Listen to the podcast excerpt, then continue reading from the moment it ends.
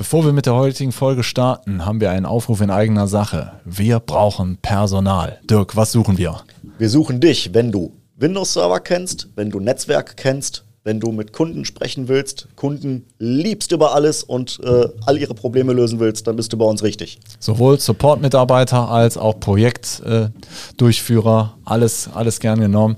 Bewerbt euch bei uns. Äh, wir sind ein netter Haufen. Schreibt am besten eine E-Mail an karriere.hthgruppe.de. HTH-Gruppe als ein Wort. karriere.hthgruppe.de. Bewerbt euch. So, und jetzt viel Spaß mit der Folge. Im Darknet ist der Handel mit Benutzerdaten der hotte Shit. Was ihr dagegen tun könnt, damit eure Benutzerdaten nicht in die falschen Hände geraten und die Leute was damit machen können, erfahrt ihr in der heutigen Folge. Liebe Zuhörer, liebe Zuhörer, wir sind da zu einer neuen Folge von IT praktisch verständlich. Mein Name ist Roland Römer, ich bin Prokurist bei der HTH, hier für alle kaufmännischen Angelegenheiten äh, zuständig. Und bei mir zu Gast ist mein alter Kollege Dirk Hölzer. Machst du heute eine lange Vorstellungsrunde? Heute machen wir mal eine Hatten lange. Haben wir gar nicht abgesprochen. Ja, ich habe das bei den großen Podcasts habe ich das äh, mir so. abgeguckt. Also die stellen sich regelmäßig vor. Sag bitte deinen Namen. Ja, mein Name ist Dirk Hölzer. Ich bin bei uns für Innovation und Produktentwicklung zuständig und das äh, Unternehmen kennt mich schon seit äh, inzwischen 23 Jahren. Ja, das ist schön, dass ihr einander noch nicht überdrüssig seid. Nee, noch nicht. Gut. Dirk, was ist der neue hotte Shit aus dem Bereich der IT-Welt? Ich habe es äh, schon gerade angekündigt. Ich habe eigentlich Angst, das jetzt als der neue hotte Shit zu bezeichnen, weil ja. eigentlich sollte das schon sehr, sehr flächendeckend und weitreichend draußen unterwegs sein. Ja, aber das, was flächendeckend und weitreichend draußen unterwegs ist, wird ja erst dann angewendet, wenn es wirklich nicht mehr anders geht. Äh, genauso wie also, man Updates erst dann macht, wenn, wenn, wenn, äh, wenn das äh, hier die, die, die Flitsche nicht mehr läuft. Ja, genau. Wenn, wenn dein Computerspiel dir sagt, äh, ich brauche zwingend Windows 7, äh, bitte updaten. Wenn, wenn, GTA 5 auf einmal 3 GB Updates runterladen. So sieht es nämlich aus. Ähm, Datet eure Systeme ab, Leute. so, aber. Heute äh, wollen wir sprechen über Multifaktor-Authentifizierung. Genau. Dazu vielleicht mal einen kleinen kostenlosen Tipp vorab. Es gibt eine Webseite, die ist natürlich zum einen kostenpflichtig, aber es gibt auch einen kostenfreien Teil, die nennt sich SpyCloud. Könnt ihr gerne mal äh, probieren. SpyCloud, du kannst da, ich weiß ja gar nicht, ob du das kennst. Klar. Kennst du? Ja, ja aber ich, äh, ich kannte es vor dir.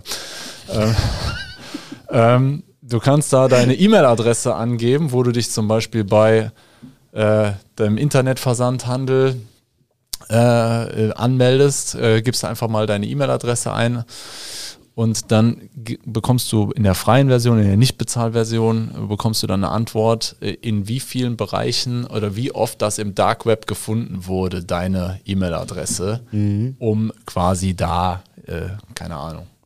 Und das äh, führt dann meistens dazu, wenn man das mal gesehen hat, dass man denkt, ach, das ist aber schon nicht so wenig. Ich wusste gar nicht, dass es so viele Internetseiten gibt. Genau, so viele Leute kenne ich gar nicht. Nein, Quatsch. Das ist äh, tatsächlich äh, ein guter äh, Tipp, da mal seine, seine private Adresse oder im Zweifelsfall auch wirklich seine geschäftliche E-Mail-Adresse mal zu checken, weil ähm, dort wird einfach geprüft, ob äh, die eigene Adresse in ähm, bestimmten Listen Handelslisten im Dark Web äh, vorhanden ist und eventuell gestohlene Zugangsdaten dort äh, zu kaufen sind. Genau.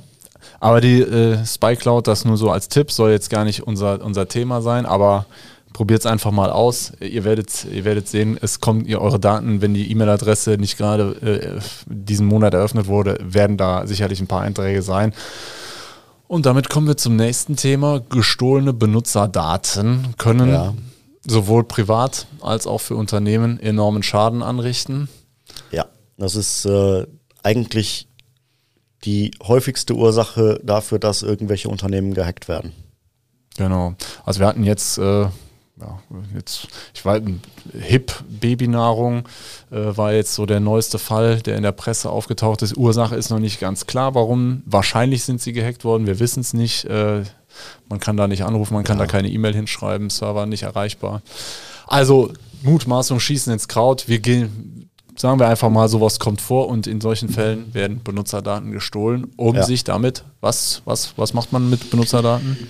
Ja gut, was, was kann man mit Benutzerdaten machen? Äh, vorwiegend auf Systeme zugreifen, auf die man ohne diese Benutzerdaten halt nicht zugreifen könnte. Heißt ähm, auch äh, in den Besitz von Daten kommen, die äh, nicht darauf ausgelegt sind, dass die jemand anders als der ursprüngliche Autor äh, sehen sollte. Hm.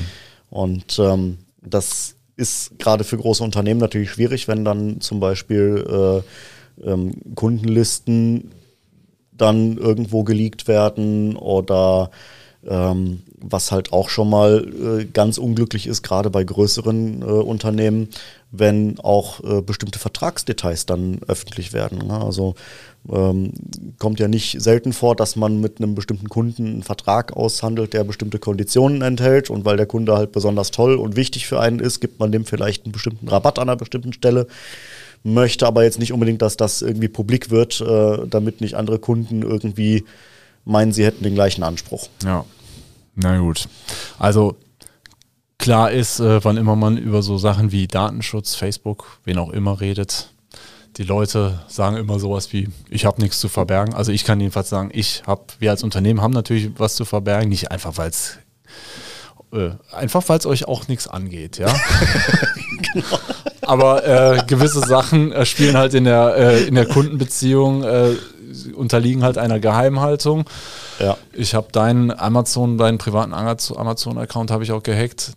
Ach so, ich okay. sehe jetzt davon ab, zu sagen, was du in letzter Zeit so bestellt hast. Aber Deswegen die ich, denk, ich denke, du hast, du hast eine Menge zu verbergen, Dirk. so, aber äh, wie ihr seht, ähm, die, äh, die, äh, der Handel von Benutzerdaten, Benutzerkonten lässt sich nicht vermeiden. Wahrscheinlich, weil ihr sie auch irgendwo hinterlegt. Also bei Sony sind ja letztens äh, irgendwie hunderte, 100 Millionen von Benutzerkonten. Ja. War es auch immer. Jedenfalls, ihr könnt es nicht verhindern. Deshalb empfehlen wir den Leuten, wann immer es geht, nutzt die. Multifaktor-Authentifizierung. Und, oh. noch einen zweiten Tipp hinterher, nicht das gleiche Passwort für jede Webseite benutzen. Okay, das sind natürlich so die Basics.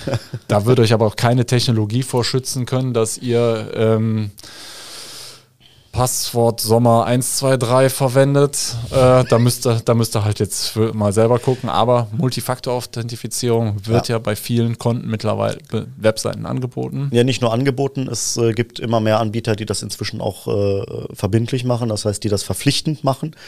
Ähm, man muss dann dort äh, einen zweiten Faktor äh, reinbringen. Ähm, es ist stellenweise auch wirklich sinnvoll. Ne? Also der Unterschied ist halt einfach mit dem zweiten Faktor, das ist halt dann der Besitz. Das heißt, ich habe in irgendeiner Form ein, äh, ja, einen Token, nennt sich das Ganze. Ähm, früher waren das auch mal wirklich so kleine äh, USB-Stick große Dinger, die dann äh, auf einem kleinen Display immer wieder rotierend alle 30 Sekunden eine sechsstellige Zahl angezeigt haben. Die gibt es immer noch.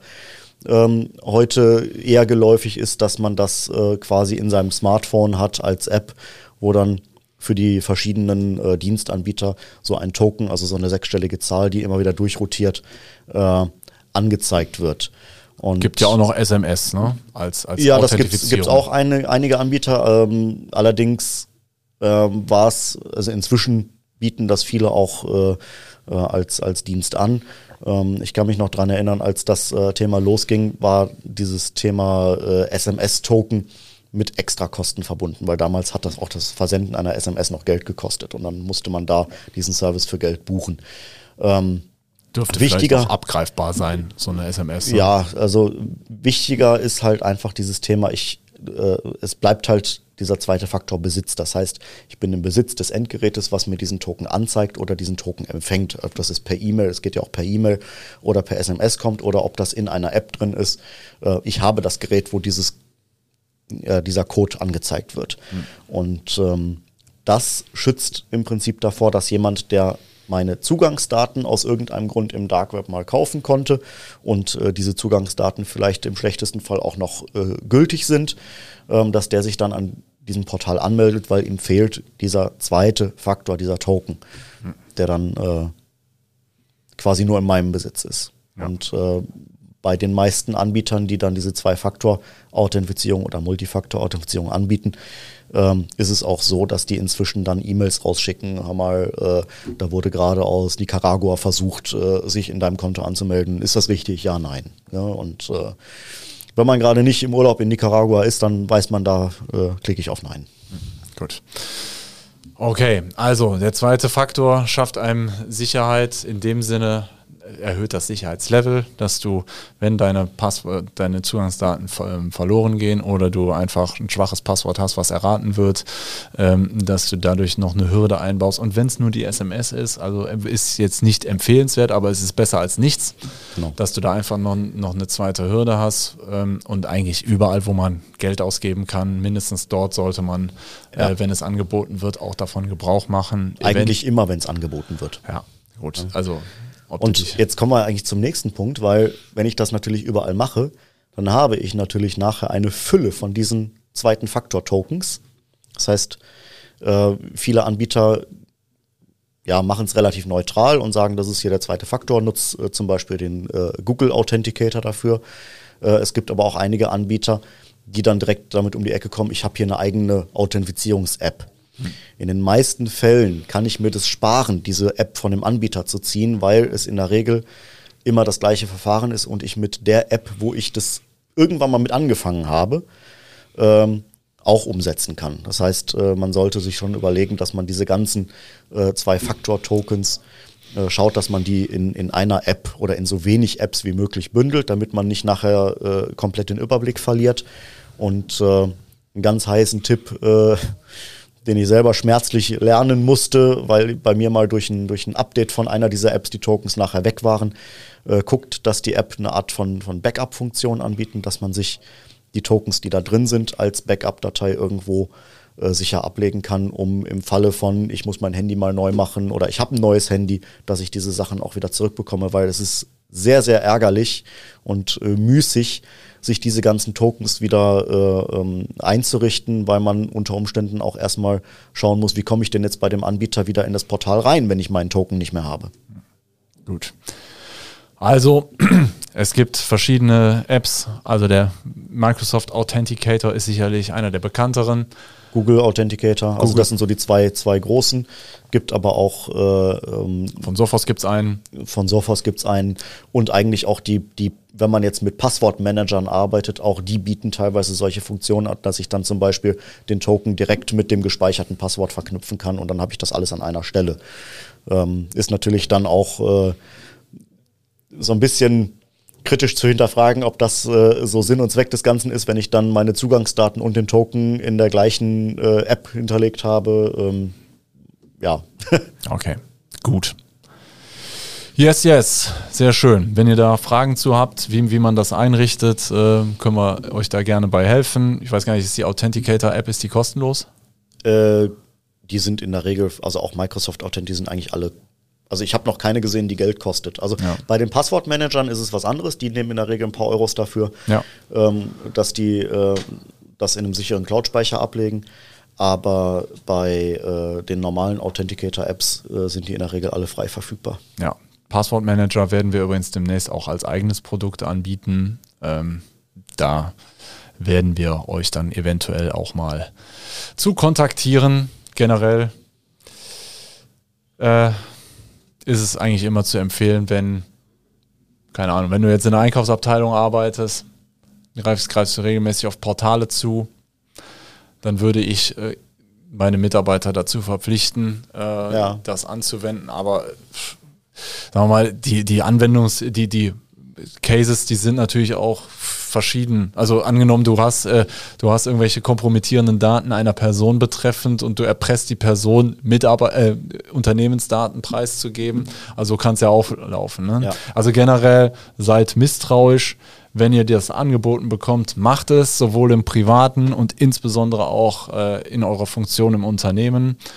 Und ähm, das, äh, denke ich, hebt euch mit eigentlich mit recht einfachen Mitteln, erhöht das eure Sicherheit. Ja, genau. auf jeden Fall. So, wir haben noch ein anderes Thema, um das jetzt hier mal abzuschließen. Und zwar, wir hatten das Gewinnspiel. Ui. Es gab ja zwei Karten zu gewinnen für ein Heimspiel der Kölner Haie. Mhm. Äh, ich habe schon nachgefragt, also Düsseldorfer EG wird es wahrscheinlich nicht werden. Da möchten sie die Karten selber verkaufen.